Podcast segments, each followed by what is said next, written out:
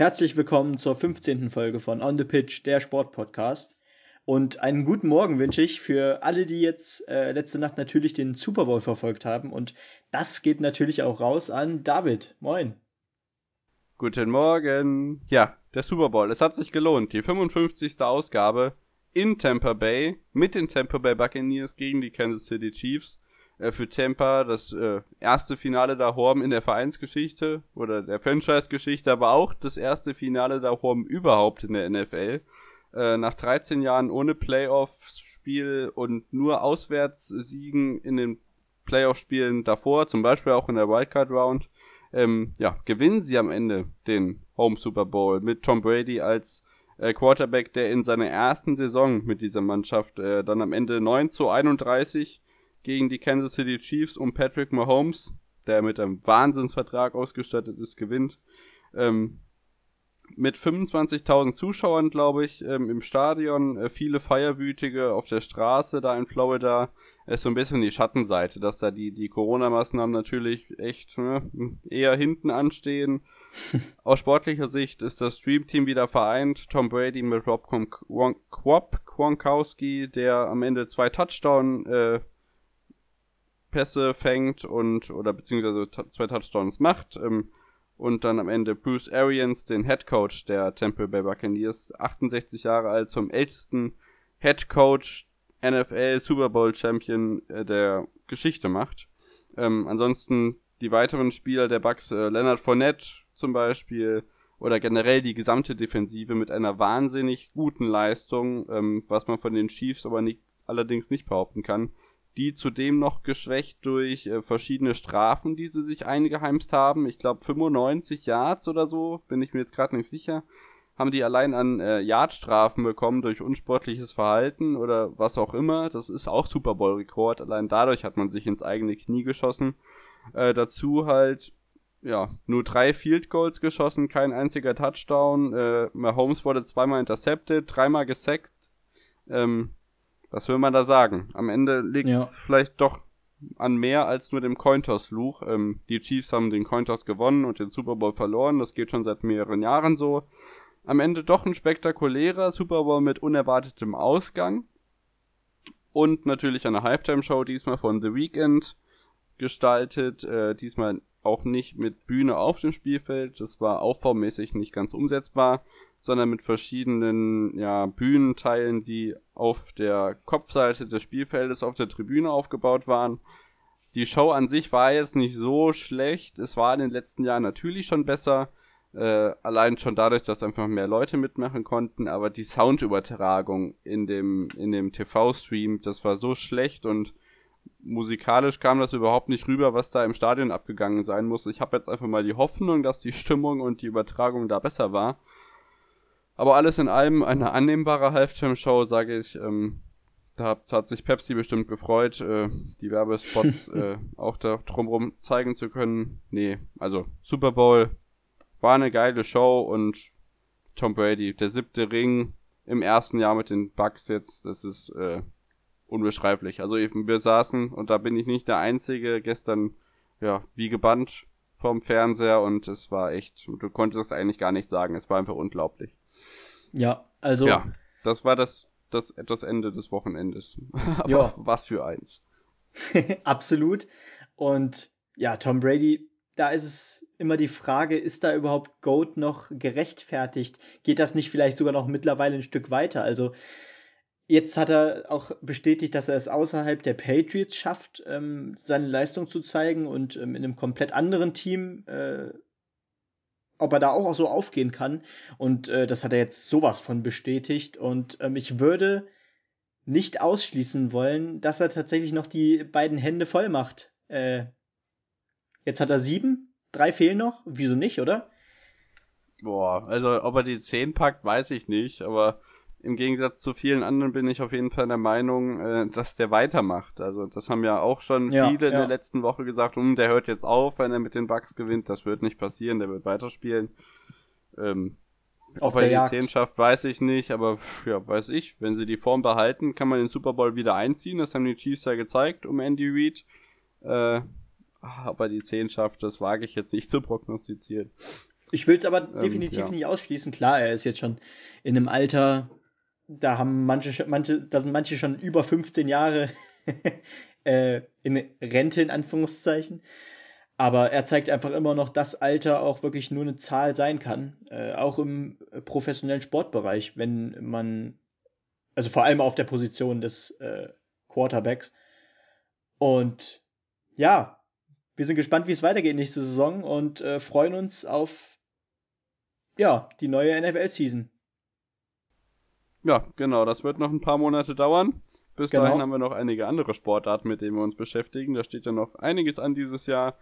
Aber wir starten natürlich mit unserem Wintersportbereich und diesmal auch mit mehreren Weltmeisterschaften, ähm, die jetzt anstehen. Und den Anfang macht die äh, Bob und Ro äh, Quatsch, die Bob und Skeleton Weltmeisterschaft in Altenberg, Benny. Ganz genau, die Bob WM in Altenberg, die ist, er hat diese Wochenende begonnen, ähm, geht jetzt auch äh, diese Woche noch weiter, ähm, aber zuvor, also allererst, als allererstes äh, wurde mit dem Zweierbob begonnen. Am, äh, dem Frauen-Zweierbob am Freitag und Samstag bereits. Äh, Freitag mit den ersten beiden Lau äh, Läufen und Samstag dann mit Lauf 3 und 4.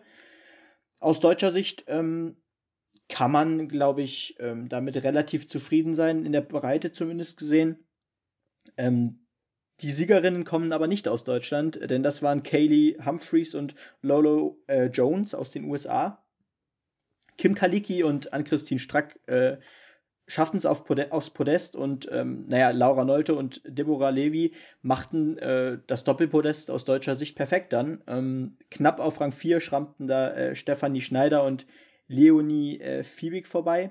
Und ja, Maria Mariama Yamanka ähm, und äh, ihre Teamkollegin Mark ähm, ja, kamen einfach nicht ran wieder mal. Die Saison äh, läuft noch nicht so ganz, vor allem für Yamanka, ähm, die man ja eigentlich schon immer im Kampf ums Podest sieht eigentlich, ähm, aber jetzt wieder über zwei Sekunden äh, vom ersten Platz weg. Das ist schon einiges an Holz. Ähm, und dann würde ich sagen, können wir auch direkt zu den Herren gehen. Das, äh, da waren die ersten beiden Läufe am Samstag und Lauf 3 und 4 am Sonntag. Also gestern. Und ähm, naja, was für eine Überraschung.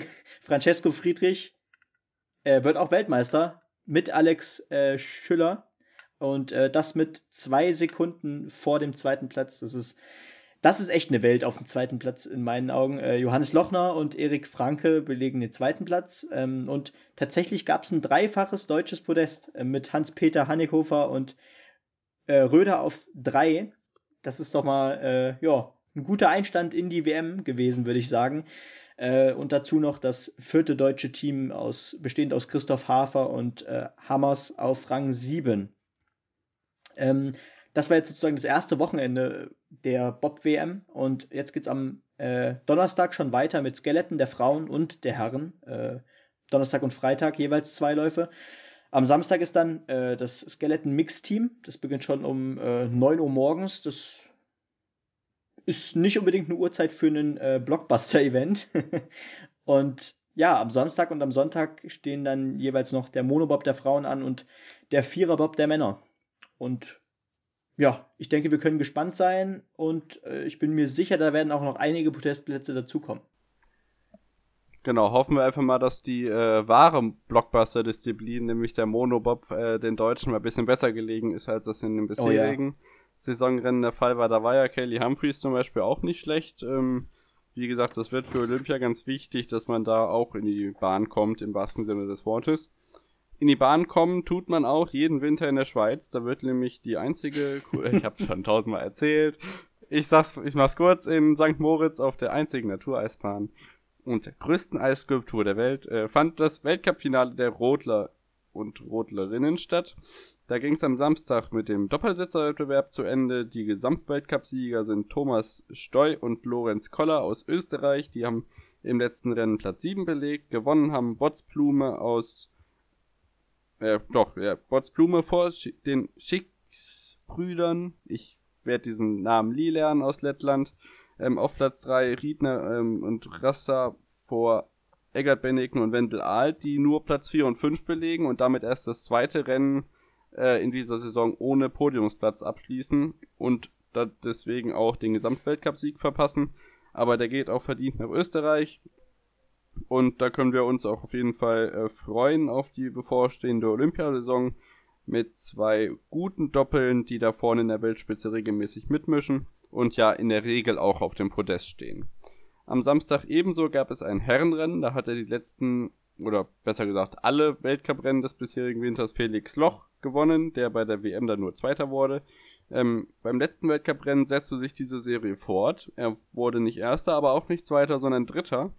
Hinter Max Langenhahn und Nico Gleicher, der den letzten Weltcup gewinnen konnte. Johannes Ludwig hatte im zweiten Lauf nochmal eine kleine Aufholjagd von Platz 17 auf Platz 8 und wird vor Blei und Bollmann auf 9 und 11 der drittbeste Deutsche und schließt somit auch die Saison mit einem recht guten Ergebnis ab. Felix Loch wird natürlich Gesamtweltcup-Sieger. Bei den Damen sieht das ähnlich aus. Da ist Nathalie Geisenberger nach der Babypause auch gleich der Weltcup-Gesamtsieg gelungen. Die fährt beim letzten Rennen allerdings nur auf Platz 13. Das reicht allerdings vom Punktvorsprung, um sich vor Julia Taubitz die große Kugel zu sichern. Taubitz wird beim Rennen hinter Elina Kitola, die überraschungsmäßig ja, den Weltcup in St. Moritz für sich entscheiden kann, zweite. Diana Eidberger auf Platz 4 und Cheyenne Rosenthal auf Platz 5. Also im Prinzip auch ein sehr gutes Mannschaftsergebnis äh, bei widrigen Bedingungen. Da ist nämlich ganz schön viel Schnee runtergekommen. Das ist bei der mh, hm, ja, wenig überdachten Bahn in St. Moritz natürlich nochmal zusätzlich schwierig. Die Teamstaffel konnte leider nicht stattfinden, da die Synchronisation zwischen der Klappe, gegen die man schlagen muss, unten im Ziel und dem Tor beim Start nicht ganz funktioniert hat, deswegen wurde es abgesagt. Ja, unter den Wetterumständen vielleicht auch ganz gut, weil dann steht man nicht so lange äh, da im Schnee rum. Soweit aus den Eiskanaldisziplinen und dann gehen wir gleich rüber zum Skispringen. Da standen drei Wettbewerbe in Hinzenbach auf dem Programm. Genau, ab Freitag ging das schon los mit insgesamt, wie, wie du schon richtig sagst, drei Wettbewerben ähm, im schweizerischen Hinzenbach. Das liegt daran. Österreich! Weil, äh, oh, es tut mir schrecklich leid. Österreich. ähm, das liegt auch daran, äh, weil eben der Weltcup in Sapporo äh, ausfällt diese Saison. Ähm, deswegen ja, wurde der eine Weltcup von Sapporo äh, auf Ramsau gelegt, auf das erste äh, Weltcup-Wochenende der Saison. Und ja, das andere steht eben jetzt in Hinzenbach oder stand in Hinzenbach an. Und da ging es Freitag schon hoch her mit äh, Nika Krishna auf 1, die Slowenin, äh, Klinetz auf 2, die Norwegerin Quandal dann auf 3.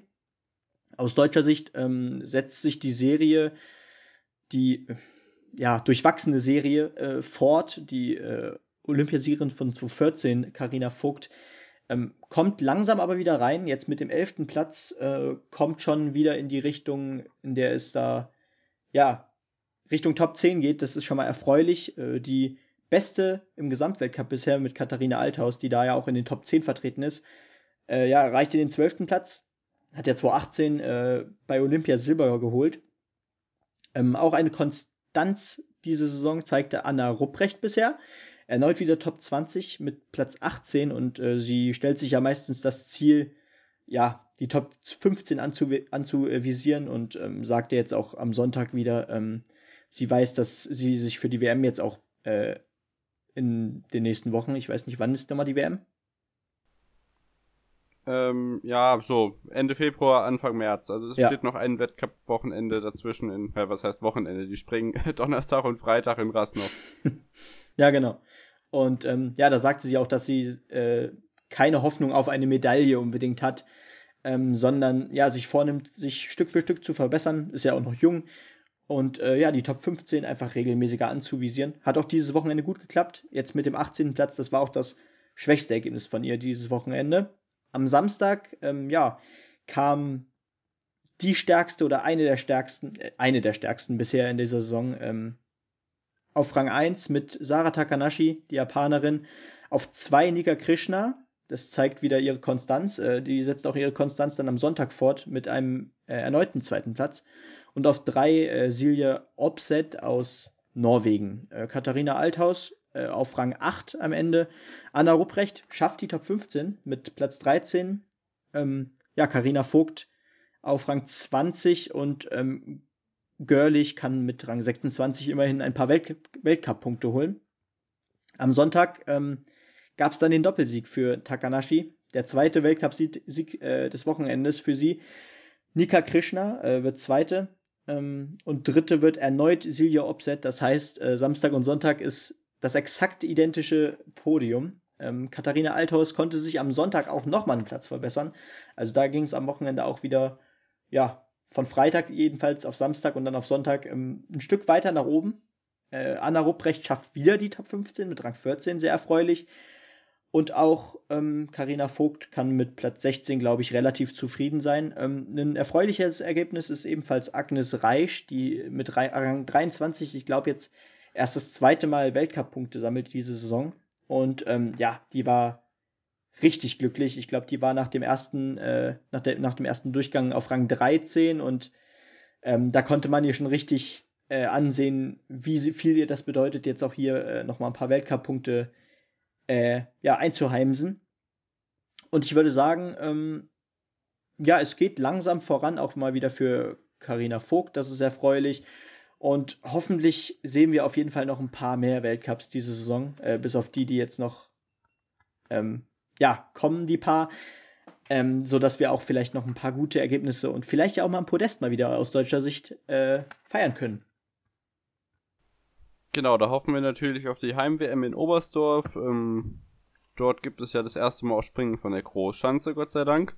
Ähm, ja, wie in so vielen ist der Damenskisprung da noch leider mit dem Stellenwert relativ gering. Deswegen konnten sie Gott sei Dank jetzt an diesem Wochenende auch davon profitieren, einigermaßen guten TV einigermaßen gute TV-Zeiten zu kriegen. Ja. Da zum Beispiel bei den Alpinen oder im Biathlon eben wenig bis gar nichts los war, deswegen in den Zeitplänen auch relativ viel Luft war, um eben Übertragung aus Hinzenbach zu ermöglichen. Das ist allerdings sonst leider nicht so. Damit haben die Damen zu kämpfen und ja. müssen eben gerade an solchen Wochenenden dann eben darauf hoffen, dass ähm, ja, der Status ähm, weiter nach oben geht, langsam. Ja, absolut. Und ähm, was vielleicht auch eine Überraschung war, ist natürlich, dass Marita Kramer, die junge Österreicherin und äh, Weltcup-Führende bisher, in der Gesamtwertung. Ähm, in diesen drei Weltcups keinen, einzelnen, keinen einzigen äh, Podestplatz äh, ja, sich holen konnte. Das ist schon etwas überraschend. Ähm, und dennoch behält sie ihre Weltcup-Führung äh, mit nur neun Punkten, jetzt aber nur, äh, nur noch auf äh, Nika Krishna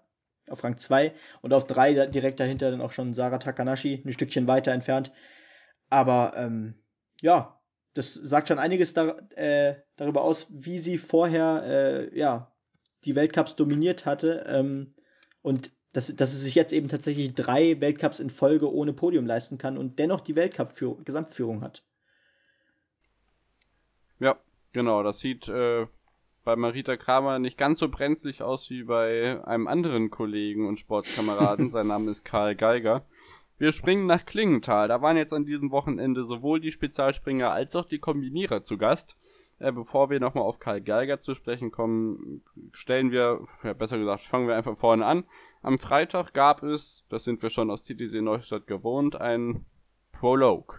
Das heißt, keine Qualifikation. Es gab wirklich nur 50 Athleten, die sich für das Weltcup-Wochenende gemeldet haben. Also viel weniger, als es bei den Damen an den letzten Wochenenden war. Woran auch immer das liegt. Eigentlich fehlt keine große Nation, aber viel mehr kommen irgendwie nicht zusammen. Äh, da haben wir natürlich den Dominator der Saison, äh, Halvor Eckner Granerüth, der mit ja, im Endeffekt drei Luken weniger als der Zweitplatzierte ähm, einen halben Meter weiterspringt. Äh, er gewinnt den Prolog mit 141 Metern aus Gate 16. Zweiter wird Boa Paulovic mit 140,5 Metern und Gate 19 und die meisten anderen sind aus Gate 17 angefahren. Unter anderem eben David Kubacki und Markus Eisenbichler, der auf Platz 4 landet. Ähm, die weiteren deutschen Platzierungen im Prolog waren Pius Paschke auf 9, also die Konstanz äh, ähm, ja, lässt sich weiter nachweisen. Auch in Klingenthal war das der Fall. Konsti Schmid auf Platz 14. Ähm, und dann geht es auch schon leider etwas weiter runter. Severin Freund immerhin noch unter den besten 30 auf Platz 28, direkt dahinter Martin Hamann. Und dann haben wir hinter Mackenzie Boyd Klaus, der auf 32 landet, Karl Geiger auf 33, der zusammen mit Gregor Deschwanden da irgendwie nicht ganz so stark ähm, zurechtkommt. Ähm, ähnlich wie Simon Ammann, der in Willingen ja gut gesprungen war. Auch der fällt in der Quali, im, im Prolog, sorry, im Prolog zurück. Ähm, das ist natürlich nicht erfreulich und hat sich leider auch in den nächsten, ja, in den nächsten Springen, in den Wettbewerben dann am Samstag und Sonntag ähm, durchgezogen. Ähm, naja, das Podium am Samstag. ja, aber bei Karl, bei Karl, ja so. Ich, ich rede von. Bei, von bei Karl nicht.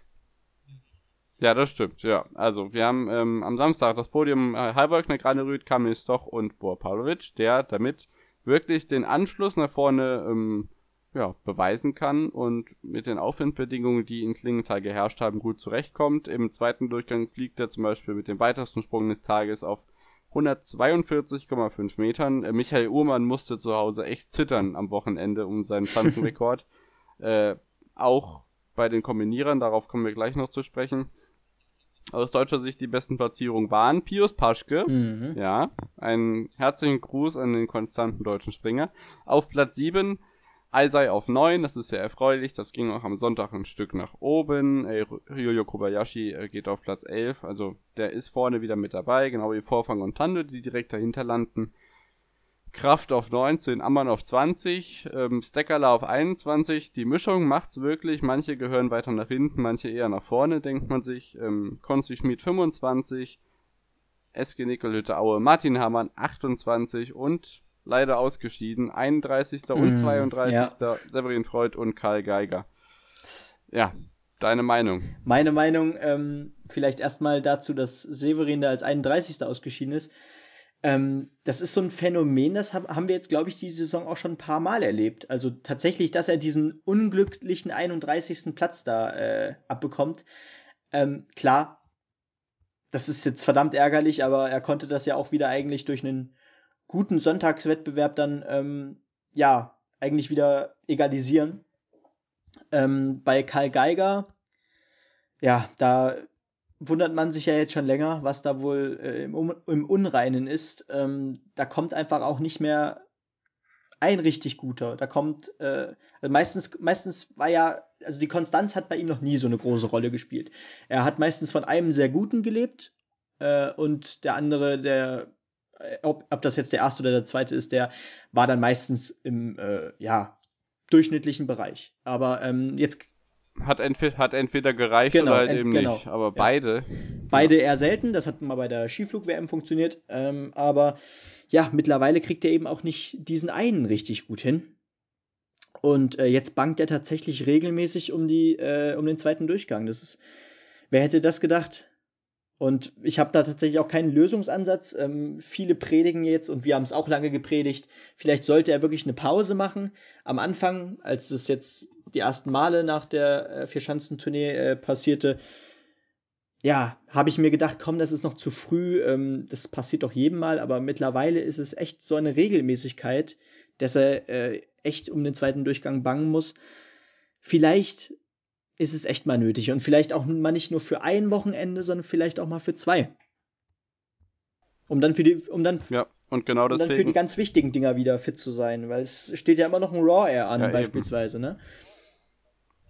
Ja, ja, War Air ist jetzt gar nicht mal den Zielpunkt, den die haben, glaube ich. Die Zeit wird einfach knapp bis zur Heim-WM. genau. Weil wenn man da eine gescheite Pausenzeit einbauen will, ist da nicht mehr so viel Zeit bis Oberstdorf. Das sind noch zwei, drei Wochen, ja. bis es da richtig zur Sache geht. Wahnsinn. Da muss äh, Steph Horngacher und Steph, Steph. und sein Team äh, dafür sorgen, dass das mal wieder vorangeht beim guten Karle. Er ist ja immerhin, wie du sagst, Skiflug-Weltmeister geworden. Am Sonntag ging es dann zumindest für Eisei der ja am Samstag noch nicht ganz zufrieden war mit seiner Platzierung, äh, weiter mit nach vorne. Pavlovic mit seinem zweiten Wahnsinn. Podiumsplatz an diesem Wochenende auf Platz 2 mit 146 Metern im zweiten Durchgang, halben Meter Unterschanzenrekord. Generell kann ich nur empfehlen, den zweiten Durchgang sich von Sonntag nochmal anzugucken, was da an Weiten runtergezimmert kam. Ich habe echt, mir wurde übel. Das kann man auch auf unserem Twitter-Account gut nachverfolgen. At on the pitch unterstrich pod. Gerne könnt ihr einen Follow da lassen. ähm, man hat wirklich um Gate-Verkürzungen gebankt. Am Ende fährt Halvo Eckner Granrüth aus Gate 8 an und fliegt immer noch auf 140,5, gewinnt. Damit also auch am Sonntag ähm, die weiteren Platzierungen dahinter picken wir mal einige raus. Ähm, Martin Hamann mit einem erfreulichen zehnten Platz, das ja. ist richtig gut. Ähm, Im Mittelfeld ähm, Pius Paschke mit einem Rang 14, das ist aber auch absolut in Ordnung, ja. das ist genau das, was er braucht und er holt seine Punkte. Severin Freund äh, kommt in den zweiten Durchgang, landet vor Konsti Schmid auf Rang 21. Das ist wichtig. Schmid 22, Gregor, Gregor Deschwanden auf 25, eben für Severin Freund und äh, Konzi ist es ganz wichtig, dass sie regelmäßig im zweiten Durchgang bleiben. Äh, Timmy Seitz, der im ersten Durchgang richtig gut war, ist im zweiten abgeschmiert, äh, landet auf 29 vor seinem Teamkollegen Dom Preutz, der auch im ersten recht gut war, allerdings dann disqualifiziert wird vor dem 31., der sonst immer für die Disqualifikation zuständig war. Äh, schöne Grüße an Wladimir Zograwski. Mackenzie Beutlaus 35, den nehme ich immer mit rein, weil er einfach unser heißgeliebter äh, Kanadier ist, der allein kämpfend durch den Weltcup-Zirkus trottet. Und dann haben wir wirklich äh, vor Simon Ammann auf 39, Karl Geiger widerstehen auf 38. Es ist irgendwie rätselhaft. Wir müssen da die nächsten Wochen hoffen, dass sich das bessert weil sonst sehe ich da auch für die WM aus seiner Sicht äh, ja, schwarz. Ja, also definitiv. Äh, es ist ja auch nicht so, also klar, jetzt der 32. Platz, aber äh, da war ja auch mal ein Platz äh, fernab der 40 dabei. Also jetzt nicht in, jetzt nicht in Klingenthal, aber ähm, ich glaube in Willingen war das, ich weiß es nicht mehr. Ähm, Platz 38 ist dann ja auch schon ein ganzes Stück von den Top 30 weg, auch von den Metern her. Er springt da 123,5, der 30. Domen Preutz ist bei 136.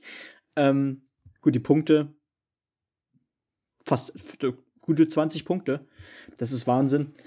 Und das, das, ist, das sind Welten. Also vergleicht doch mal, ich glaube, wenn man jetzt mal auf YouTube gehen würde und sich nochmal äh, die letzten Sprünge bei der Skiflug-WM, von der Skiflug-WM anguckt, das sind Welten, auch vom von der Körpersprache her. Also er winkt ja auch wirklich nur noch ab, wenn er äh, unten ankommt und merkt selber, das ist nichts Halbes und nichts Ganzes.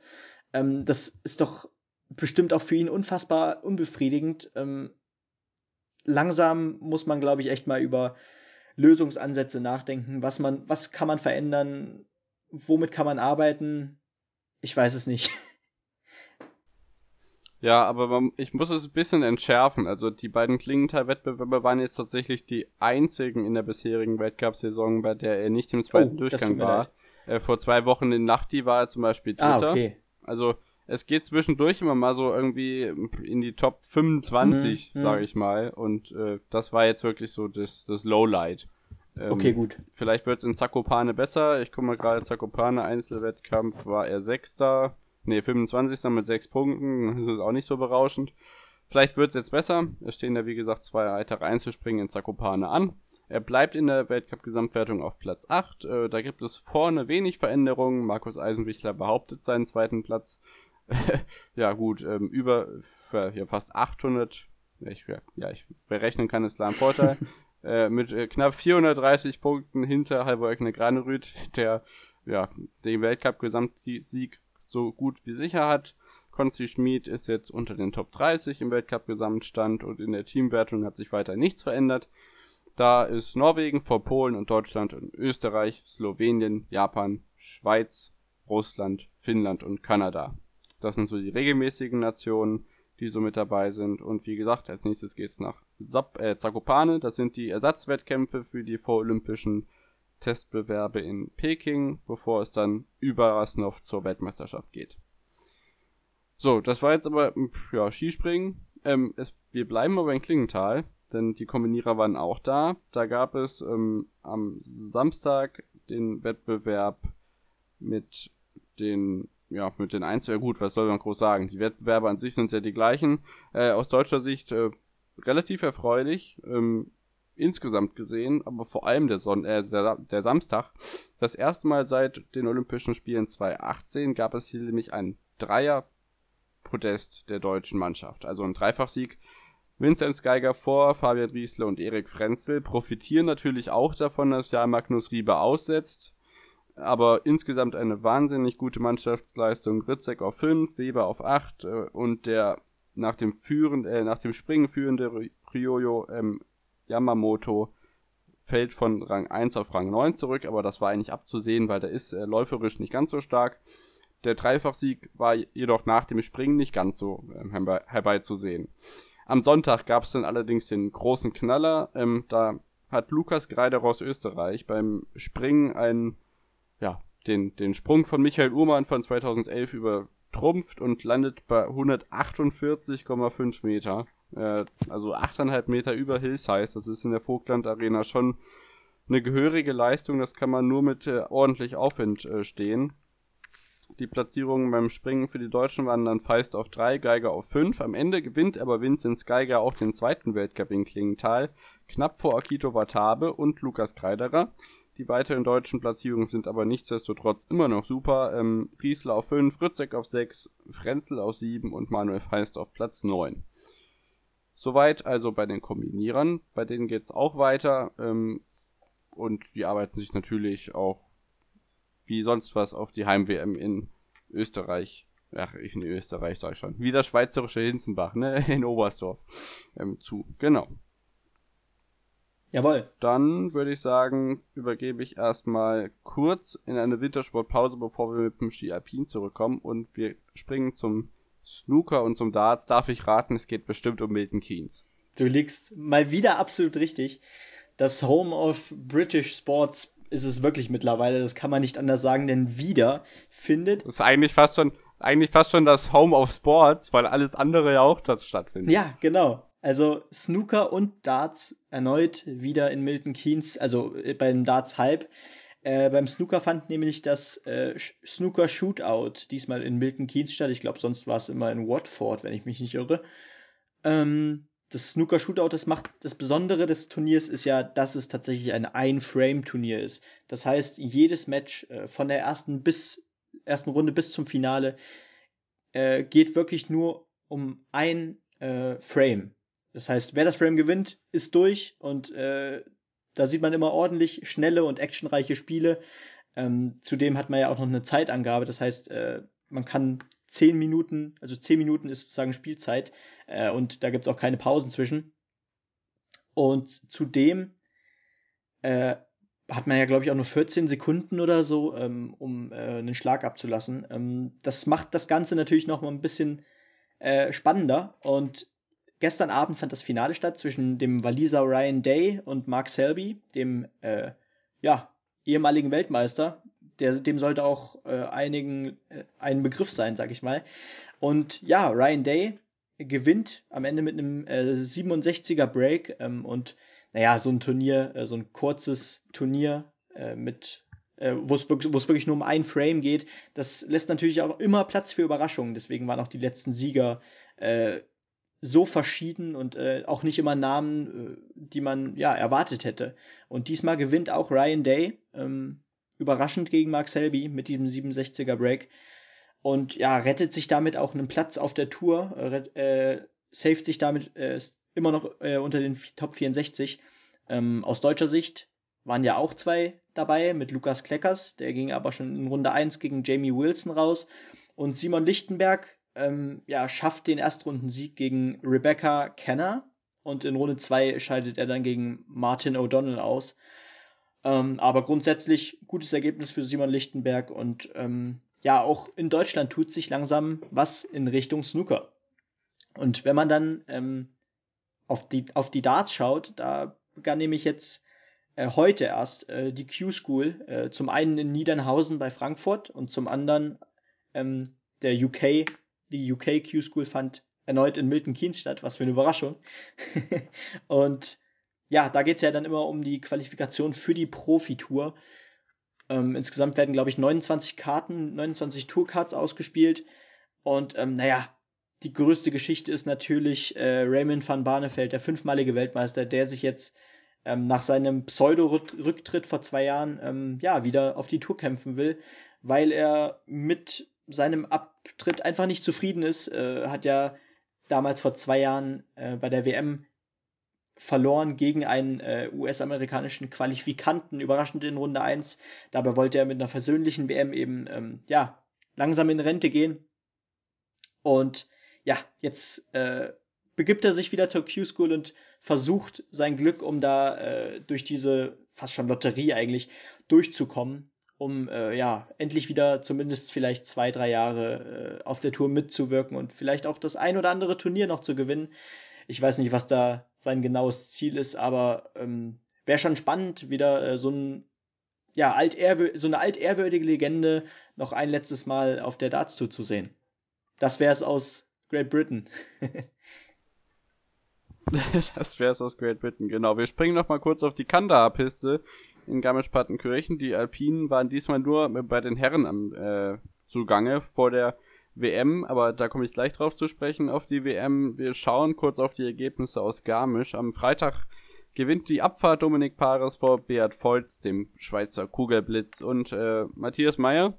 Die Deutschen landen auf Platz 12, 14 und 23, namentlich Schweiger, Baumann und Sander. Beppi Ferstel stürzt leider und äh, trägt Verletzungen in der Hüfte und am Sprunggelenk davon und äh, kann somit bei der WM und generell auch in der restlichen Saison nicht mehr mit von der Partie sein. Gute Besserung an ihn. Am Samstag äh, folgte dann der Super G, da gewann Griechmeier, Vormeier und Odermatt.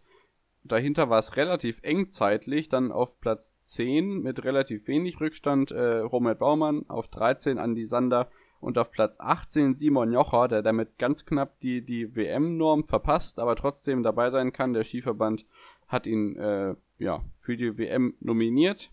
Ähm, bei der WM an sich, die beginnt eigentlich heute, denn da sollte die Damenkombination stattfinden. Die konnte aufgrund der guten, äh, zu guten Schneeverhältnisse, die fast schon wieder schlecht ist, in Cortina d'Ampezzo nicht ausgetragen worden. Die wird irgendwie nachgeholt, da steht noch kein Termin fest. Die nächsten Wettbewerbe, die dann stattfinden sollen, sind am Morgen, morgigen Dienstag dann der Super G. Ähm, bei den Damen fährt dann nur Kira Weidle mit. Bei den Herren sind es Baumann, Sander, der eben beschriebene Jocher und äh, Dominik Schweiger. Ähm, Thomas Dresen, der ja wieder genesen, was ein Reim, in äh, Garmisch als äh, Vorläufer tätig war, wird sich bei der WM auf die Abfahrt konzentrieren. Die wird am Sonntag stattfinden. Ähm, noch ein kleine News aus Schweden bei den Langlaufsprints. Äh, wie bekannt, die Deutschen sind da überhaupt nicht ähm, mit zurechtgekommen, auch diesmal wieder nicht. In Ulrike Hamm kommt von den Einzelentscheidungen niemand ins Finale, außer der Teamsprint der Herren. Da wird ein Scherwinka und Eisenhauer, Eisenlauer siebte. Da hat ähm, der Bundestrainer Peter Schliekenrieder auf jeden Fall immer noch was zu tun und da hoffen wir auch auf Besserung für die Heim-WM. Beim Biathlon steht ja auch die WM vor der Tür auf der Pokljuka. Die wird ohne Zuschauer starten, wie Benny schon gesagt hat. Die beginnt am Mittwoch mit der Mixstaffel. Ansonsten überblicke ich gerade meine News, habe ich aus dem Wintersport nichts. Kurz aus der Leichtathletik, äh, Duplantis hat mal wieder im Stabhochsprung gezeigt, dass er in einer Bombenform ist, hat die mal wieder ähm, Weltjahresbestleistung auf 6,03 Meter in Rouen, also dem Wohnzimmer von Renaud Lavigny, ähm, verbessert. Hat sich mal wieder am Weltrekord versucht, hat aber die 6,18 Meter nicht übersprungen. Wer weiß, vielleicht schafft er das auch dieses Jahr noch. Ähm, Malaika Mihambo hat das Easter Indoor in Berlin gewonnen mit 6,77 Meter. Und aus äh, Stabhochsprungsicht noch sehr erfreulich, Torben Blech hat seine 5,80 Meter aus Düsseldorf bestätigt und steht somit auch recht gut da, was der Stabhochsprung angeht. Jawohl. Hast du noch was? Ähm, ich hätte nur noch die äh, Australian Open, die ja heute tatsächlich endlich begonnen hat. Äh, das altehrwürdige Tennisturnier sozusagen, einer der Grand Slams. Ähm, und einige Deutsche sind auch heute schon direkt rausgeflogen. Angelique Kerber, Andrea Petkovic, Laura Siegemund aus deutscher Sicht. Ähm, aber immerhin kam äh, Zverev durch die erste Runde heute schon mal durch. Das ist die positive News und ähm, ja, ich, ich verfolge eigentlich äh, auch die Endrunden von Grand Slams immer ganz gerne. Ähm, erste Runde noch nicht unbedingt. Ich habe heute auch ehrlich gesagt noch nichts davon verfolgt. Aber ähm, ich freue mich auf jeden Fall immer wieder auf Kracher im Finale und ich hoffe diesmal auf Dominik Thiem gegen Sascha Zverev. Das wäre doch was. Ja, das wäre auf jeden Fall was und äh, das wäre auch ein Finale, was wir schon des Öfteren oh, gesehen ja. haben. Ähm, im, in der zweiten Runde kann man kurz schauen, die Sachen, die schon feststehen. Maxim Cressy der US-Amerikaner wird der Gegner von Alex Sveres sein. Und Dominik Köpfer, der zweite Deutsche, der schon für die zweite Runde feststeht, trifft. Und das ist echt bitter auf Dominik Team. Aua. Also wird es äh, bei dem, was jetzt feststeht, im Moment nicht so viele in den weiteren Runden geben aus deutscher Sicht, weil ich denke, das wird Dominik Team machen. Ähm, da bleiben wir also auch auf dem Laufenden, neben den ganzen Weltmeisterschaften, die anstehen. Da werden wir euch auf jeden Fall auf dem Laufenden halten und melden uns nach einer Unterbrechung mit dem Fußballblock ähm, ja, wieder. Da steht Bundesliga an und die Auslosung der nächsten DFB-Pokalrunde. Ganz genau. Also bis gleich. Bis gleich.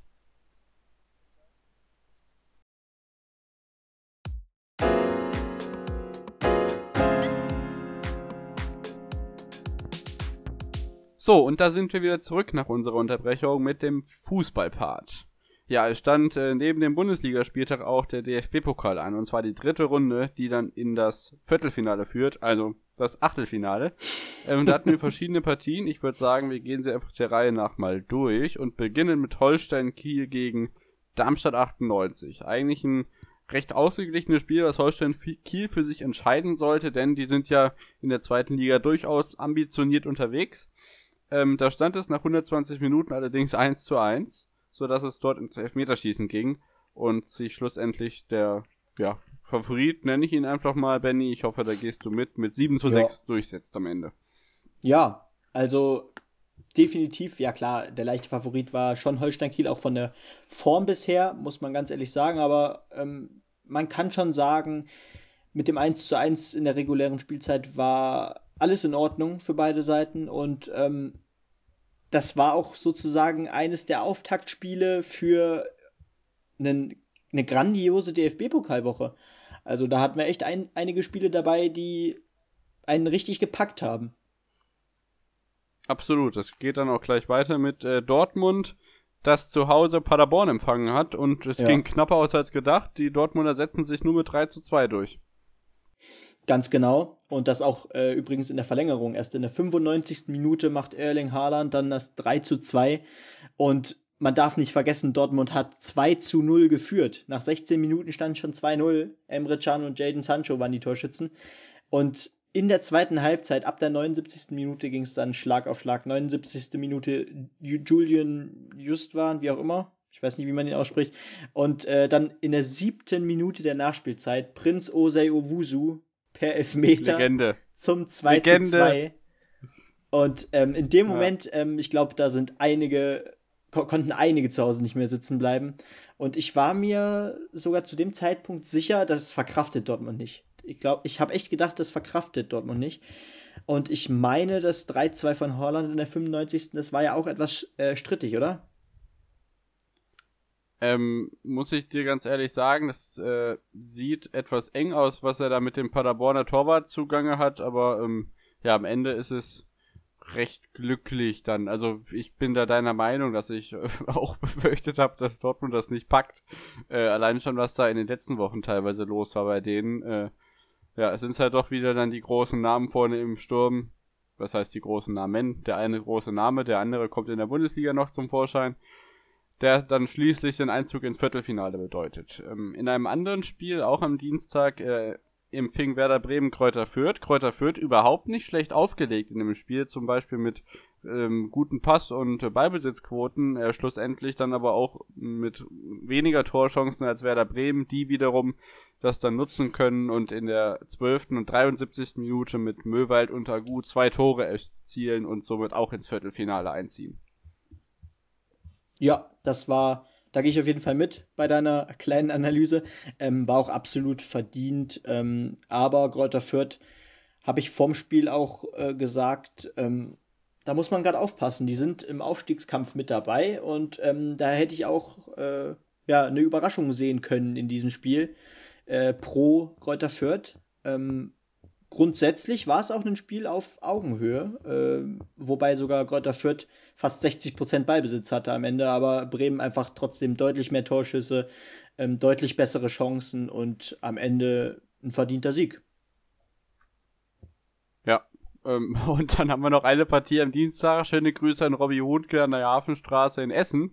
Rot-Weiß Essen empfing den, ja, schon vorne mit dabei spielenden äh, Verein aus Leverkusen, Bayer Leverkusen.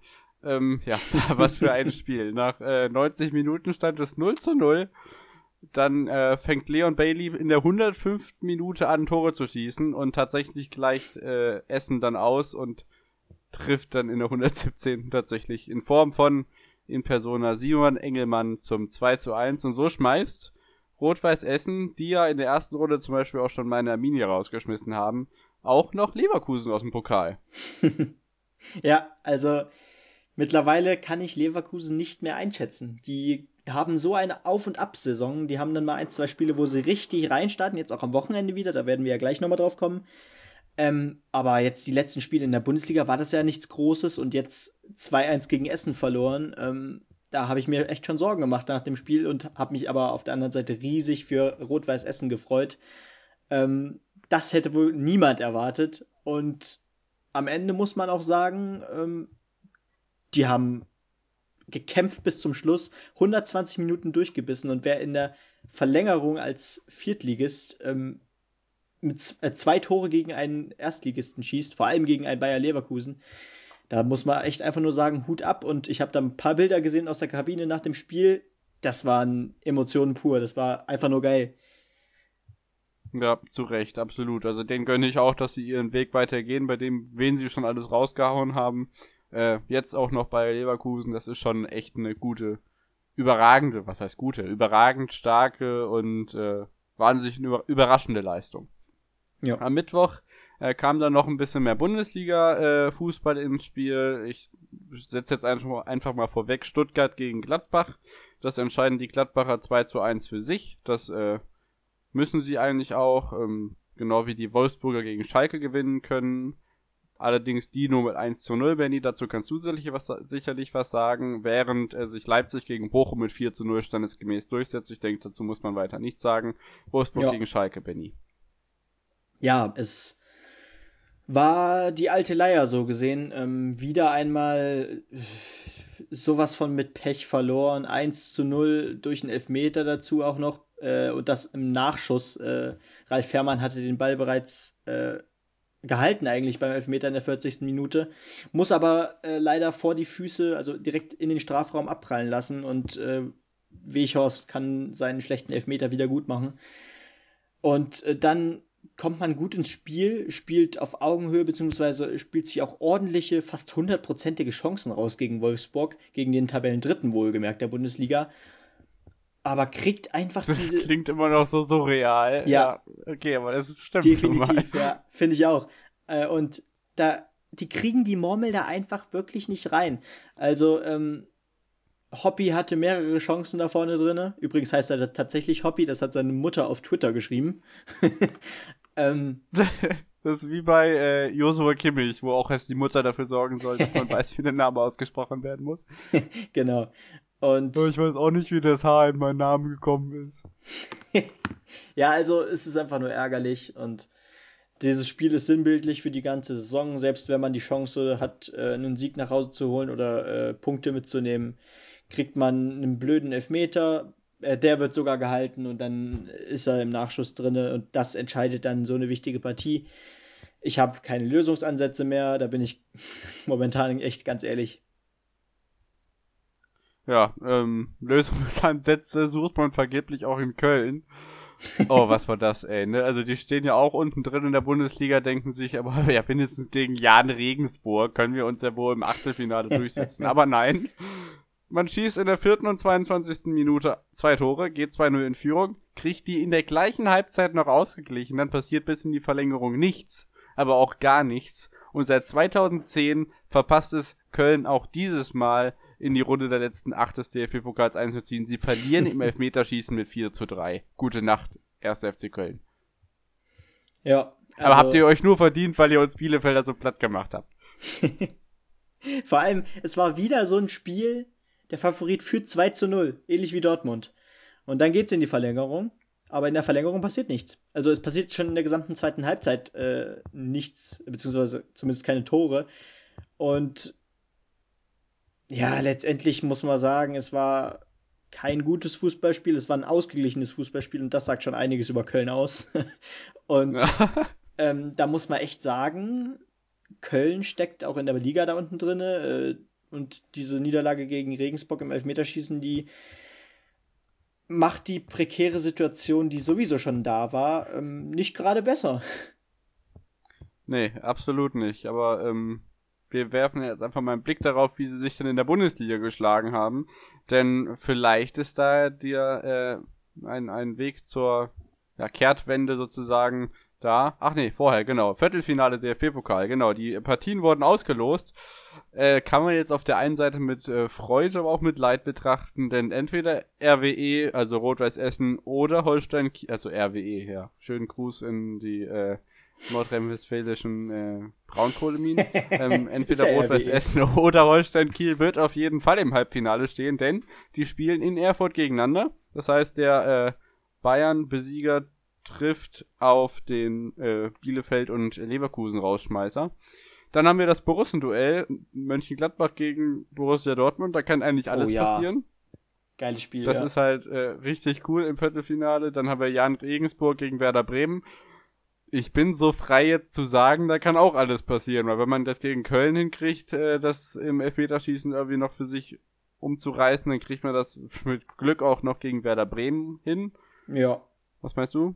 Ja. Ja, absolut. Also klar ist äh, Bremen auch doch vielleicht schon mal ein bisschen anderes Kaliber zumindest. Klar, die stecken jetzt auch nicht gerade in der oberen Tabellenhälfte fest, sind aber auch Elfter gerade in der Liga. Dennoch nur fünf Punkte vom 16. Platz, glaube ich, weg. Äh, also ich schätze da auch die Chancen vielleicht 60, 40 pro äh, Bremen ein, aber die Chance ist da, absolut.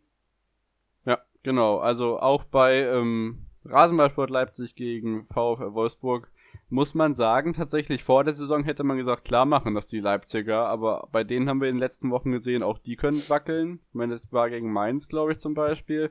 Und bei den Wolfsburgern, wie wir vorhin schon gesagt haben, Tabellendritter, ähm, die stehen auch deutlich woanders, als man sie vorher erwartet hat. Und auch da kann alles passieren. Also man sieht, im Halbfinale ist noch nichts fest. Ähm, man kann jetzt vielleicht sagen, dass ein oder zwei Mann schon relativ. Nee, kann man eigentlich gar nicht sagen. Man kann eigentlich überhaupt nichts sagen. Eigentlich ist das ein richtig geiles Viertelfinale, weil man wenig Prognosen ja. fürs Halbfinale abgeben kann. Es gibt keine klaren Favoriten. Das wird richtig ja. geil und ich finde das einfach nur äh, mal wieder schön, so eine Spannung im DFB-Pokal zu haben. Genau. Da hoffe ich einfach nur drauf, dass Leipzig und Dortmund rausfliegen und dann na gut, Leipzig gegen Wolfsburg mag ich eigentlich beide, beide Vereine. Ich bin nicht ehrlich, ich drücke jetzt tatsächlich Gladbach die Daumen. Ähm, glaube auch, dass da die Chancen relativ realistisch sind, ähm, weil die spielen einen guten Fußball. Und ähm, ja, ich wünsche ihnen ja am, lieb äh, am liebsten auch die Champions League Quali dieses Jahr, was absolut möglich ist. Ja, genau. Werfen wir dann ähm, einen Blick darauf nochmal nach dem 2. März. Das ist ein Dienstag, genau. Und dann werden wir uns damit noch beschäftigen, wie dann das Halbfinale aussieht im DFB-Pokal. Yes. Nun aber zum 20. Bundesligaspieltag. Da ähm, ging es Freitagabend ja mit dem wunderbar verschobenen Spiel von Hertha BSC Berlin, dem Big City Club, gegen den FC Bayern München, um eigentlich 20.30 Uhr im Berliner Olympiastadion, aber dann eine halbe Stunde vorverschoben, weil äh, die gnädigen Herrschaften aus der bayerischen Landeshauptstadt ja noch nach Katar zur Club-WM fahren wollen, um dann anschließend von Arminia Bielefeld nächste Woche die Hucke voll zu bekommen.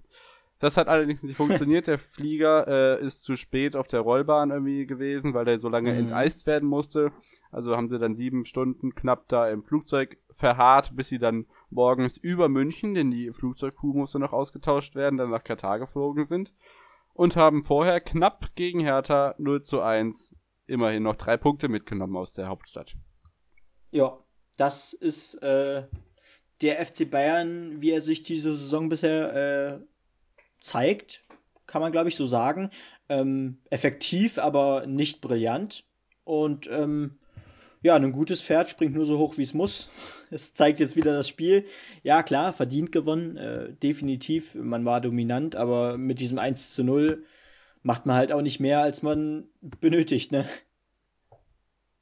Ja, ähm, wie gesagt, Hertha jetzt auch nicht mit einer abgrundtief schlechten Leistung. Also nee dafür, dass es gegen Bayern war, nicht schlecht. Ähm, die stehen jetzt dadurch halt immer noch auf 15 mit 17 genau. Punkten. Äh, Prof, ja, ist natürlich nicht ganz so gut, wenn man sich jetzt anschaut, was vor ihnen passiert ist. Aber ja, nach hinten abrutschen wird man erstmal nicht, weil ich glaube nicht, dass Arminia da in den nächsten Wochen nach oben kommt. Darauf kommen wir aber gleich noch zu sprechen. Schauen wir erst auf die weiteren Samstagsspiele. Da hatten wir in der Konferenz äh, zum Beispiel, aber ich weiß gar nicht, wo ich mal anfangen soll, weil alles so außergewöhnlich war. Da würde ich fast sagen, Augsburg gegen Wolfsburg, die beiden aufstrebenden Mannschaften des Saisonbeginns traufen aufeinander. Und da zeigt sich einfach ganz klar, wer geschafft hat, den äh, positiven Saisontrend zu beginnen, aufrechtzuerhalten und wer nicht. Denn Wolfsburg gewinnt in Augsburg mit 0 zu 2. Genau, also wie du schon richtig sagtest, beide Mannschaften spielen bisher eine sehr gute Saison und äh, Wolfsburg war auch das bessere Team, was man absolut wirklich äh, zugeben muss. Ähm, und wieder einmal war äh, Wut Weghorst äh, der Mann der Partie. Ein Tor, eine Vorlage. Ähm, das Spiel wurde in der ersten Halbzeit eigentlich schon, naja, nicht entschieden, aber 38. Minute, relativ kurz vor der Halbzeitpause, macht Weghorst das 1-0. Und ähm, ja, Zwischenzeitlich wurde noch ein Tor aberkannt sogar, also es wäre auch beim, es wäre sogar fast zum 3-0 gekommen, wäre nicht, äh, ja, das Tor noch aberkannt äh, geworden in der, 55, in der 54. Minute von Riedle Baku. Der macht es aber fünf Minuten später besser und dann schwupps steht es 2-0. Ähm, übrigens ein Spielertyp, den ich sehr, sehr feiere. Äh, Riedle Baku, ein toller Flügelspieler auf rechts und äh, kam auch so ein bisschen aus dem Nichts bei Wolfsburg. Ähm, ich glaube, vorher war der bei Mainz, wenn ich mich nicht irre. Und ähm, bei Wolfsburg zeigt er jetzt echt sein Können. Er ist erst 22 Jahre alt und ja, sechs Scorerpunkte die Saison. Ähm, jung, schnell und ja, ziemlich dribbelstark. Und ich denke, Wolfsburg mit diesem 2 zu 0 ähm, machen sie jetzt auch zu Recht ja, nochmal klar, was da jetzt ihre Aspiranz ist, äh, oben unter den Top 7 bleiben, nämlich. Und das klappt bisher ziemlich gut. Jetzt Dritter direkt äh, nur Leipzig und Bayern äh, vor sich. Das ist echt Wahnsinn eigentlich. Also wer hätte das gedacht vor der Saison? Äh, niemand. Also zumindest niemanden, den ich kenne. Ähm, ja, du, wie du schon richtig sagst, sie versuchen auf jeden Fall jetzt den Anspruch weiterzuerhalten, dass man da oben mitspielen will und hofft natürlich auf äh, eventuelle Schwächen von Mitaspiranten da oben. Mhm, und, und da kommen wir gleich auf ein, ja, zum Beispiel einen, also da gibt es in den letzten Wochen mehrere von. Und diese Woche war wieder mal einer dran. Ja, eigentlich waren sogar zwei dran. Äh, wir kommen aber erstmal auf Freiburg gegen Dortmund zu sprechen. Da war dann nicht Haaland derjenige, der für die Dortmunder getroffen hat. Die haben nämlich nur ein Tor gemacht, sondern äh, Mokoko. Hat allerdings nicht gereicht, denn der SC Freiburg, die Gastgeber des Spiels, haben zwei gemacht. Und so macht Dortmund wieder keine Punkte gut im Kampf um die europäischen Plätze. Ja, also ich finde es echt Wahnsinn. Ähm, Dortmund, was Dortmund diese Saison jetzt schon äh, federn lässt bisher. Äh, ich glaube, ich habe irgendwo gelesen, sie haben jetzt schon zwei Niederlagen oder so mehr als äh, in der gesamten letzten Saison. Das sagt schon einiges aus und ähm, ja, gerade für so einen Verein wie Borussia Dortmund, den man eigentlich immer im äh, Titelkampf gegen den FC Bayern sieht oder zumindest direkt hinter Bayern sieht, äh, nicht unbedingt im direkten T äh, Titelkampf, zumindest momentan auch nicht. Wir wollen ja mal nicht übertreiben, ne? Direkter Titelkampf. Genau. Also das, das, da sehen sie sich selber. Die haben, glaube ich, das Selbstverständnis, äh, da unter den Top 2 immer mitzumischen. Und das klappt diese Saison mal so gar nicht. Also auch wenn man die Mannschaften sieht, gegen die man verliert, ähm, man muss die drei Punkte gegen äh, Freiburg holen. Und erneut verliert man mit 2 zu 1. Und ähm, ja, das, es ist mir eigentlich unerklärlich weil wieder einmal das Spiel bestimmt, wieder einmal mehr, also fast zwei Drittel, nee, mehr als zwei Drittel Ballbesitz, ähm, mehr Chancen, die besseren Chancen und Freiburg ist halt so ein Team, die können gegen jeden gewinnen. Die haben, äh, die kriegen es jede Saison wieder hin, ein paar Überraschungen äh, rauszuhauen und ähm, stehen jetzt auch wieder vor einer guten Saison. Also nach 20 Spielen auf Rang 8 mit 30 Punkten im gesicherten Mittelfeld und mit Luft nach oben. Also nur zwei Punkte weg von äh, Gladbach auf sieben und, und Dortmund auf sechs, wohlgemerkt, mit 32. Ja, absolut. Ähm, um vielleicht bei den Vergleichen zu bleiben, in den letzten Wochen war es auf Pius Paschke. Vielleicht kann man sagen, dass der Borussia Dortmund die SPD der Fußball-Bundesliga ist. ne? ich, wollte, ich, ich, dachte jetzt schon. Titelkampf ich, und so. Ja, ja, ich dachte jetzt schon, jetzt kommt der nächste Pius Paschke-Vergleich, aber Gott sei Dank nicht. Nee. Ähm, der, der mit äh, der SPD, der gefällt mir ganz gut. Das passt. Ja. Also ähm, Selbstverständnis ist etwas anderes als äh, die Real äh, momentan äh, der, der Ist-Zeitpunkt. Und ja, bleibt hinter ihren Erwartungen Dortmund und ähm, ja, da muss noch einiges kommen, da um äh, die Champions League noch mitzunehmen am Ende der Saison. Genau, Freiburg dafür macht eine Position in der Tabelle gut und zieht an Union Berlin vorbei, die Punkte liegen lassen, weil die nämlich gegen die Mannschaft verlieren, die im DFB-Pokal rausgeflogen ist. Nämlich den ersten FC Köln, der zu Hause. Ne, stimmt überhaupt. Ne, ich rede Schwachsinn. Köln hat gegen Gladbach gespielt und die haben auch gewonnen gegen Gladbach. Vielleicht machen wir es jetzt einfach so. Ähm, genau, sowohl Union Berlin als auch Gladbach, die beide ja relativ gut noch oben mit dabei stehen, haben nämlich verloren. Äh, Union gegen Mainz mit 0 zu 1 und Gladbach gegen Köln 1 zu 2. Vielleicht stellen wir das so ein bisschen einfach über den Kamm, würde ich sagen. Das Ding ist halt, jetzt aus Bielefelder Perspektive nenne ich jetzt einfach mal, dass sowohl Mainz als auch Köln damit jetzt unten rausrücken mit Spielen, mit denen man eigentlich nicht gerechnet hat, weil Union Berlin äh, hat mir jetzt nicht gerechnet, dass die jetzt plötzlich irgendwie gegen so einen Tabellenvorletzten ja. Kellerkriecher da, äh, sorry an alle Mainzer, äh, verlieren und das gleiche bei Gladbach, dass die sowas dann liegen lassen gegen Köln. Ja, also äh, bei Mainz, die äh, grooven sich so langsam da unten ein. Also sie rutschen jetzt nicht aus dem Keller raus, wie du es gesagt hast, äh, sind ja immer noch sogar vier Punkte weg von äh, dem 16. Aber ähm, naja, die haben jetzt zwei Siege aus den letzten drei Spielen geholt und das gegen Mannschaften, die im oberen Tabellendrittel stehen, beziehungsweise in der oberen Hälfte, weil äh, mittlerweile in der oberen Hälfte. Union war auch schon äh, in den letzten Spielen noch im oberen Tabellendrittel. Aber die haben vor zwei Spielen gegen Leipzig 3-2 gewonnen. Jetzt gewinnen sie gegen äh, eines der Teams der Saison mit Union Berlin die jetzt auf 9 sind nach dem Spiel, trotzdem alles okay noch. Ähm, und ja, Mainz rückt jetzt auch auf jeden Fall weiter weg von Schalke und äh, kommt näher an den 16. und 15. ran an Hertha und Bielefeld, wobei ja Bielefeld äh, noch ein Spiel weniger hat. Aber ähm, Gladbach, ja, also wer hätte das gedacht, dass da Köln wirklich das Rhein-Derby äh, auswärts gewinnt.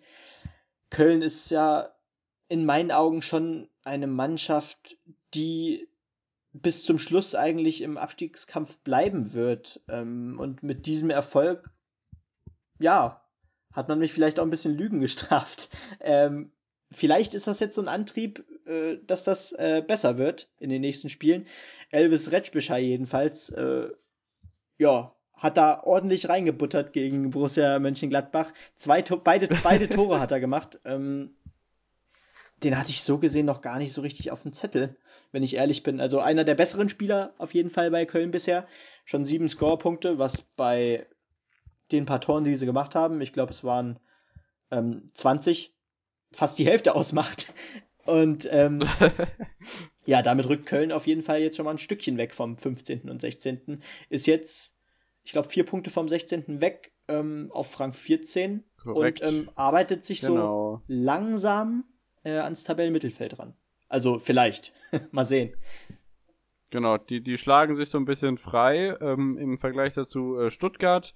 Lässt ein bisschen federn. Ich sage jetzt einfach mal trotzdem standesgemäß, äh, ähnlich wie uns das bei Schalke Leipzig gleich mal bevorstehen wird. Äh, Leverkusen zeigt einfach gegen Stuttgart, dass sie offensiv einiges drauf haben. Ich meine, Diaby, Würz und äh, wer da alles noch vorne in der Offensivabteilung mit rumspringt, die zeigen einfach, dass sie es mega drauf haben und dann 5 zu 2 gegen Stuttgart. Ein spektakuläres Spiel mit sehr schönen Aktionen, Pässen und auch Toren. Ähm, einfach ein schönes Spiel, womit jetzt äh, beide Mannschaften, glaube ich, äh, gerechnet haben. Also das war jetzt keine große Überraschung, einfach einfach mal ein richtig schönes Spiel, als jetzt so ein 1 zu 0 dahin zu klatschen. Ja, also ja, es ist, es ist schwer zu sagen. Also ich denke auf jeden Fall äh, absolut verdient, äh, wie Leverkusen äh, hier gespielt hat. Das war Wahnsinn. Ähm, 24 Torschüsse ist einfach eine Welt äh, und äh, dass, Glatt, dass Stuttgart so viele zugelassen hat. Vielleicht liegt denen auch noch so ein bisschen die englische Woche in den Beinen. Ähm, haben ja im DFB-Pokal auch erst am Mittwoch gespielt, glaube ich. Und ähm, naja, dieses junge Team ist vielleicht auch diese dieses Intervall noch gar nicht so gewöhnt wie ein, äh, Lever äh, ein Team wie Leverkusen, was ja eigentlich auch relativ regelmäßig international spielen muss. Und ja, Stuttgart war platt, das hat man irgendwie denen schon angesehen. Und ähm, am Ende, ja, war es ein rabenschwarzer Tag von Stuttgart. Kalajdzic hat zwar zwei Tore gemacht, aber 2 zu 5 ist schon ein deutliches Ergebnis und ähm, hinzu kommt noch, dass ihr Top-Stürmer Gonzales äh, verletzt in der ersten Halbzeit ausgewechselt werden musste. Ähm, gute Besserung da nochmal. Und Stuttgart muss jetzt aufpassen, dass sie da oben eher dranbleiben als äh, an der unteren Hälfte der Tabelle, denn äh, jetzt sind sie Zehnter und genau dazwischen sozusagen äh, mit 25 Punkten. Vier Punkte weg von neun, drei Punkte weg noch von elf. Das wird jetzt in den nächsten Wochen so eine Art Standort, Standortbestimmung, glaube ich. Ja, auf jeden Fall. Ähm, Stuttgart, wie gesagt, auf jeden Fall der Aufsteiger, der den besseren Sprung in die erste Liga gepackt hat, auch wenn es jetzt nach 20 Spieltagen so ein bisschen wie Zeitreise klingt, aber ja, Leverkusen muss einfach auch die Punkte holen nach vorne, weil wenn sie die jetzt wieder nicht geholt hätten, dann wären Gladbach, Dortmund und Leverkusen punktgleich und also irgendwie wird man da absolut wahnsinnig, wenn man sich die Abstände da anguckt. Äh, nicht, dass da Union, Stuttgart, Bremen und Hoffenheim und Augsburg und ja, vielleicht sogar noch Köln eingreifen, das glaube ich jetzt zwar nicht, aber also schon irgendwie eng da. Das ist ja. ganz, ganz abstrus, diese Saison. Ja. Ähm, wer da nicht mit drin ist, ist der erste Schalke 04, Benny. Die verlieren äh, 0 zu 3 zu Hause gegen Rasenballsport Leipzig. Was war los um Matthew Hoppy? Ja, der hat sich, der hat sich da vorne den Arschwund gerieben. Da bin ich ganz ehrlich. Der hat, also so viel, der ist hin und her gewetzt, aber da war halt einfach nichts zu holen. Also deutlicher geht's nicht. Äh, 26 Torschüsse haben wir drauf bekommen. Wir selber hatten drei. Ähm, nur 36,5% Ballbesitz, wobei ja Ballbesitz wenig aussagt, aber trotzdem und ähm, ja, zwei Tore durch Standards auch noch, ähm, was unsere große Schwäche geworden ist in diesem Jahr. Ähm, ja, das 3-0 war auch in der Höhe verdient damit und ja, es bleibt einfach irgendwie zu hoffen, dass man gegen, also man hat auch nicht damit gerechnet oder rechnen, auch nicht damit rechnen können, dass man gegen Leipzig Punkte holt. Aber ähm, ja, die wichtigen Spiele, die kommen jetzt. Und ähm, ja, nächste Woche geht's gegen Union. Danach geht's gegen Dortmund. Und dann kommen aber auch noch so Spiele wie beispielsweise gegen Bielefeld, gegen Mainz, gegen Hertha. Und solche muss man dann gewinnen. Ähm, da da gibt's, hilft dann auch kein Drumrumreden und ja, ähm, äh, wir haben eine Verbesserung gesehen. Da geht es einfach nur noch um Punkte und um das, äh, um, ja, um den Lebenserhalt eigentlich, ne, des Vereins. Und ähm, ich weiß nicht mehr, was möglich ist noch, aber ähm, ich hoffe einfach nur, dass man sich da durch solche Siege vielleicht gegen Bielefeld oder Mainz noch so ein Stückchen rauskämpfen kann, weil, weil es ist noch gegen, gegen, wir, einig, wir einigen uns auf gegen Mainz, würde ich mal nee, sagen. Nee, nee, nee, nee, das auf gar keinen Fall, weil ein Sieg wird uns nicht reichen. Aber es sind eben immer noch nur in Anführungszeichen neun Punkte ähm, auf 16 und Bielefeld und Hertha punkten eben auch nicht regelmäßig. Äh, man braucht halt tatsächlich einfach mal so eine kleine Serie und äh, die sehe ich leider momentan noch nicht und es, ist, es, es würde fast schon einem Wunder gleichen eigentlich, wenn wir jetzt tatsächlich noch die Klasse halten würden. ja, das sehe ich ähnlich. Ähm, ich bibbere auch schon vor mich hin, aber bevor wir jetzt zu unserem, äh, ja, Anführungszeichen Spiel gegen Werder Bremen kommen, haben wir noch ein Sonntagsspiel. Und zwar ist das Hoffenheim gegen Frankfurt. Und da hat Philipp Kostic mal richtig aufgedreht, hat äh, das 0 zu 1 gemacht und das 1 zu 2 und 1 zu 3 äh, vorgelegt für Endika und äh, Silva. Ja, ähm, Adi Hütter gewinnt wieder in Hoffenheim. Und ja, Eintracht Frankfurt bleibt somit auch vorne mit drin und Hoffenheim steht so ein bisschen in, im Niemandsland weiterhin. Ganz genau. Also Hoffenheim ist eins von diesen sieben, acht Teams, die da echt ja, sich noch nicht so entscheiden können, wo sie selbst hinwollen, ob nach oben oder noch weiter nach unten, weil da geht es nämlich auch noch in beide Richtungen äh, ganz gut.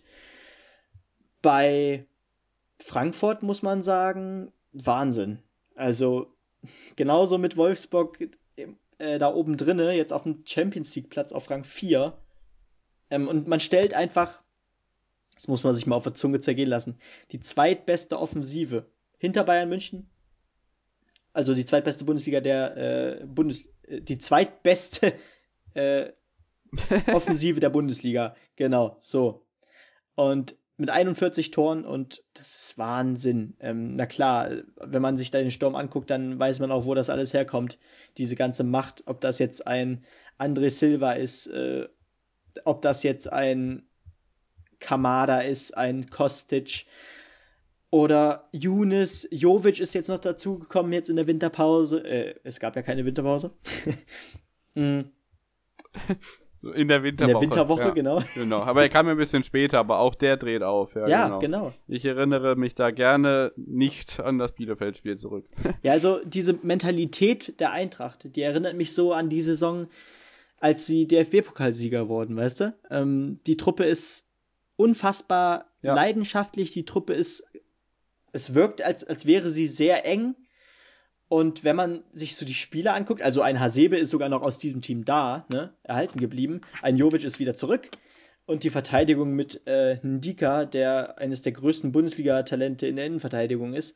Äh, daneben hat man Martin Hinteregger, ein routinierter Hund, wie ich, wenn ich, wenn ich das so sagen darf. Und ja, im Tor hat man eben zudem noch mit Kevin Trapp einen echten Rückhalt. Äh, das, da stimmt es einfach auf allen Positionen und äh, Freddy Bovic macht einfach ein, oder nee, stimmt, der ist ja gar nicht mehr da, ne? Doch, der ist klar, ist der bei Eintracht, oder? Doch, müsste schon sein, ja. Ja klar, der macht jetzt schon seit Jahren ja. einen äh, super Job. Vor allem im Sturm, das haben wir ja jetzt schon oft gelobt, ähm, dass sie da immer wieder ein äh, neues Talent finden oder einen anderen Spieler finden, der ja den äh, Verlust auffängt, wenn beispielsweise ein Stürmer wie Jovic oder äh, Rebic plötzlich ähm, ja zu einem höherklassigen Club, höherklassigeren Club wechselt. St äh, Frankfurt sieht sehr gut aus und ist tatsächlich auf äh, internationalem Kurs. Absolut, die sind hinter Wolfsburg auf Platz 4 mit zwei Punkten dahinter. Ähm, ich finde es umso, umso mehr schade, dass sie halt ausgerechnet gegen Bayer Leverkusen ja. mit 4 zu 1 äh, in Überzahl aus dem DFB-Pokal ausgeschieden mhm. sind, weil das hätte auch noch ordentlich Spaß gebracht jetzt im Definitiv. Viertel und dann eventuell auch Halbfinale und darüber hinaus. Ja, Sonntagabend ähm, beziehungsweise Sonntagnachmittag war man fleißig äh, mit Schneeschippen beschäftigt auf der Schülko Arena in Bielefeld. Die gesamte Geschäftsstelle wurde dann ähm, dazu aktiviert, aber bis zur Schiedsrichterentscheidung dann ja irgendwie so hm, später Mittag, früher Nachmittag es hat dann nichts genutzt, das Spiel wurde abgesagt, da kommt auch die äh, Rasenheizung nicht gegen an. Das Spiel gegen Werder Bremen also abgesagt aufgrund der hohen, ja, der Schneemassen, Massen, Mass, ich wollte Schneelast sagen, genau. Schneelast, die auf dem, auf dem Acker der Alm, sage ich mal, äh, liegen. Ähm, es steht überhaupt noch nicht fest, wenn man das nachholt. Radio Bremen hat schon berichtet, dass es sehr, sehr schwierig sein wird, einen Termin zu finden, weil die Terminkalender doch recht voll sind. Ähm, wie gesagt, das war jetzt so die letzte Hoffnung, an die ich mich geklammert habe, bevor es jetzt die nächsten Wochen so richtig rund geht. Ähm, mit einem Hammerprogramm gegen die komplette obere Tabellenhälfte gefühlt. Also Bayern, Leipzig, Frankfurt nicht mehr, gegen die hatten sie ja schon, aber Wolfsburg, äh, Dortmund, die kommen jetzt alle bald auf Bielefeld zu und dann werden die da unten erstmal keine Punkte zumachen äh, oder aufholen. Das wird bis zum letzten Spieltag spannend, den sie interessanterweise gegen den Mitaufsteiger aus Stuttgart bestreiten werden. Ähm, ja, auf jeden Fall eine spannende Sache da unten. Ja. Für Bremen ist es äh, eine ähnliche Situation, wie es für Hoffenheim eben auch ist. Ähm, wobei die, ja doch, die sind eigentlich genauso wechselhaft unterwegs, aber stehen ja immerhin noch im äh, DFB-Pokal. Oder vertue ich mich da gerade? Ja, ne? Bremen steht noch im DFB-Pokal, ja. Genau, ja. Der 21. Bundesligaspieltag steht uns bevor. Da haben wir am Freitag Leipzig gegen Augsburg. Ähm, muss Leipzig sich holen. Ja. Am Samstag in der Konferenz haben wir nur vier Spiele. Naja, ähm, genau, weil eben Bielefeld ähm, in München erst am Montag spielt, weil die von der Club-WM zurückkommen. Ähm, davon können wir dann am Montag auch berichten, wie es da in Katar eben abgelaufen ist. Ähm, mal schauen, vielleicht machen wir dann sogar Live-Berichterstattung vom Bundesligaspiel. Außer es wird für mich zu Schmerz voll. Ähm, genau, Samstagskonferenz. Äh, Dortmund gegen Hoffenheim. Eigentlich muss sich Dortmund das holen, aber wie wir schon gesagt haben, es kann alles passieren. Ja, dann die Überraschungsmannschaften und die Auf- und Abs. Leverkusen gegen Mainz. Ich wage keine Prognose. Puh. Außer, dass Leverkusen es eigentlich äh, holen muss. Aber die haben ja jetzt am Wochenende schon ihr Feuerwerk abgezündet. Vielleicht äh, können sie das nicht nochmal machen. Ja, also. Was meinst du? Ich bin gespannt auf Mainz, weil, wie gesagt, für Überraschungen waren sie jetzt in, äh, in der jüngeren Vergangenheit gut gegen Leipzig. Hätte wohl niemand erwartet. Ähm, auch gegen Union hätte ich jetzt nicht so wirklich dran geglaubt in dieser äh, Phase der Saison. Aber ähm, zweimal wurden wir Lügen gestraft und jetzt könnte ich mir auch gut vorstellen, dass es hier für eine Überraschung reicht, aber ähm, äh, gerade auch weil äh, Leverkusen diese Saison eher eine Wundertüte ist, mal richtig gut spielt und dann auch mal so einen richtigen Aussetzer hat. Ich bin gespannt. Also ich würde da auch keine Prognose eingehen wollen. Ja, das siehst du dann ähnlich wie ich. Genau. Wir haben Werder Bremen gegen ST Freiburg außerdem. Äh, relativ eng beieinander in der Tabelle, da stehen nur Stuttgart und Union Berlin dazwischen, aber durch acht Punkte getrennt. Dem schließe ich mich an. Ich glaube, das holt sich Freiburg auswärts. Äh, auch weil Bremen ja auswärts eigentlich stärker ist als zu Hause. Ich denke, das wird sich Christian Streich mit seiner Truppe sichern. Dann haben wir hier Stuttgart gegen Hertha BSC Berlin. Das ist natürlich eine Sache, wo man eigentlich Stuttgart vorne sieht, aber Hertha halt auch die Punkte braucht, um da vorne rauszukommen. Äh, da vorne sag ich schon, da unten rauszukommen. Ähm, Gerade auch die Chancen eben zu nutzen, wenn die Mitkontrahenten unten nicht punkten können, wie das zum Beispiel bei Schalke gegen Union dann am Samstagabend mhm. aussieht. Union muss auf jeden Fall wieder was zeigen. Und ich glaube, das wird äh, für Schalke jetzt äh, moralisch nicht ganz so einfach, gegen eine Union Berlin zu spielen, das am letzten Spieltag verloren hat. Ja, das, also ich rechne mir schon, ich rechne mir schon Chancen aus. Ähm, Gerade das Spiel gegen Wolfsburg jetzt in der Woche im DFB-Pokal hat mir eigentlich äh, relativ viel Mut gemacht, äh, dass man auch so, gegen solche Teams äh, ja ankommen kann äh, mit diesem Kader.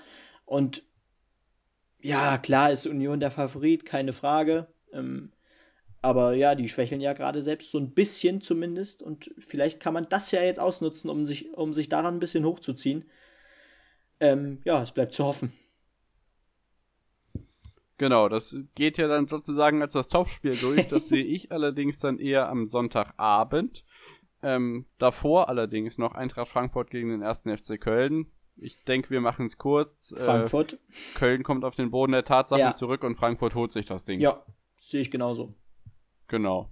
Das äh, wahre Topspiel meiner Meinung nach ist dann Wolfsburg gegen Gladbach, Dritter gegen Siebter in der Form, die sie haben, kann Wolfsburg das durchaus gewinnen. Aber auch den Gladbachern ist es nicht äh, ja, abzulegen, sozusagen, dass sie sich das äh, selber, zu, selber holen. Ähm, Gerade in der aktuellen Lage, dass sie eben auch im DFB-Pokal zum Beispiel noch aussichtsreich unterwegs sind ja. und Ambitionen nach Europa haben, sind gerade diese Punkte gegen direkte Konkurrenten ja. eigentlich Gold wert. Sechs Punkte Spiel. Sechs Punkte Spiel, genau. Ja, also habe ich nichts hinzuzufügen, ehrlich gesagt. Ähm, und Dritter gegen Siebter klingt schon ein Stückchen weit entfernt immerhin, aber ähm, dazwischen liegen nur sechs Punkte. Und mit drei Punkten, äh, die vielleicht Gladbach hier einheimsen kann, macht man es da vorne noch spannender und äh, bringt da auch Dortmund und Leverkusen noch so ein bisschen unter Druck. Ich bin gespannt. Absolut, gerade wenn Freiburg dann auch gewinnt, kommt noch jemand dazu. Also das ja. ist schon ganz schön eng da vorne. Genau, am Montag dann um halb neun noch Bayern München gegen Arminia Bielefeld. Ich hoffe halt, dass äh, durch die Strapazen, die Reisestrapazen, die die Bayern jetzt auf sich nehmen mit der Katarreise, vielleicht etwas die Luft raus ist, sodass wir da ein bisschen Anknüpfungspunkte finden können. Aber ich glaube, gerade in München ist das ein Ding der Unmöglichkeit. Egal, ob wir unsere Abwehrprobleme jetzt wieder einigermaßen in den Griff bekommen oder Cordova, Klos und ja, wer weiß, vielleicht wird Arne Meyer ja mal äh, zu wünschen, wäre es ihm. Naja, gut, er hat mit äh, Verletzungssorgen immer noch zu kämpfen gehabt. Ähm, da sehe ich wenig Chancen. Nein. Und ich denke, da bin nee, ich nicht der also Einzige. Da sind die, äh, ja, die da, da sind die Rollen eigentlich klar verteilt. Äh, alles andere als ein klarer Sieg, muss man ja schon sagen, von Bayern ist eigentlich ähm, eine Überraschung. Ähm, beziehungsweise sagen wir es so, äh, ein Sieg, alles andere als ein Sieg wäre eine Überraschung, weil, glatt, weil äh, Bayern ja in den letzten Spielen auch nicht immer ja, brilliert hat und es somit auch mal gerne zu einem, äh, zumindest vom Ergebnis her, äh, knapperen Spiel kommen könnte. Ja, genau, dann müssen wir einfach abwarten, wie sich die Bayern jetzt in Katar bei der Club-WM schlagen. Ähm, während wir das verfolgen und nebenbei den Auftakt der Alpinen Ski-WM und äh, Benny natürlich noch in Altenberg seine Augen hat, wünschen wir euch eine wunderschöne Woche. Und ähm, mir bleibt nichts anderes übrig, außer zu sagen, dass ihr uns gerne auf Twitter folgen könnt, at onthepitch-pod. Da dürft ihr in Tweets auch gerne nochmal nachverfolgen, wie äh, ich gestern die Nacht des Super Bowls durchlebt habe oder wir im zweiten Durchgang in Klingenthal am Sonntag im Wettbewerb die wahnsinnige Weitenjagd verfolgt haben. All das sei euch ans Herz gelegt und ich wünsche euch eine schöne Woche. Äh, versinkt nicht im Schnee und macht's gut. Ciao.